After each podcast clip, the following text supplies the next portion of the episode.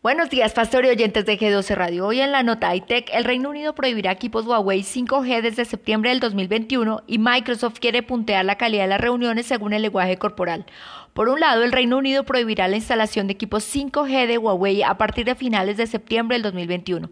La restricción que primero fue reportada por Bloomberg el pasado lunes es parte de un paquete inicial de 250 millones de libras en medidas para diversificar la oferta inalámbrica de Gran Bretaña anunciada por el Departamento para la Cultura, Medios de Comunicación y Deporte. Las normas más estrictas también pueden ayudar a evitar una impugnación por parte de los legisladores del Partido Conservador que buscan restricciones aún más estrictas para el fabricante chino. Los legisladores británicos anunciaron en julio que a Huawei con sede en Shenzhen se le prohibirá participar de las redes móviles de próxima generación de Gran Bretaña en 2027 y las compras se prohibirían a partir de enero 1.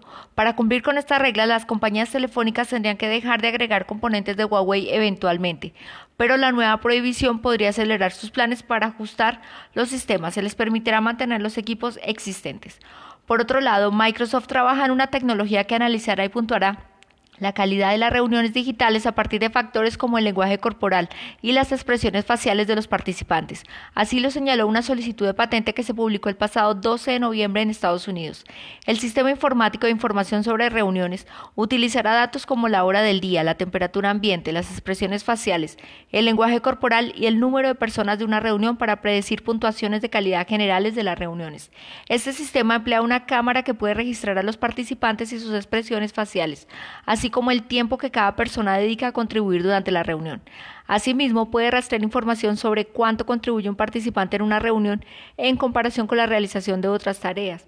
Por ejemplo, enviar mensajes de texto, revisar el correo electrónico navegar por Internet e incluir información sobre a cuántas otras reuniones ha asistido un participante en un mismo día, dice el texto publicado en la Oficina de Patentes. Soy Lady Fajardo para el Poder de una Visión de G12 Radio.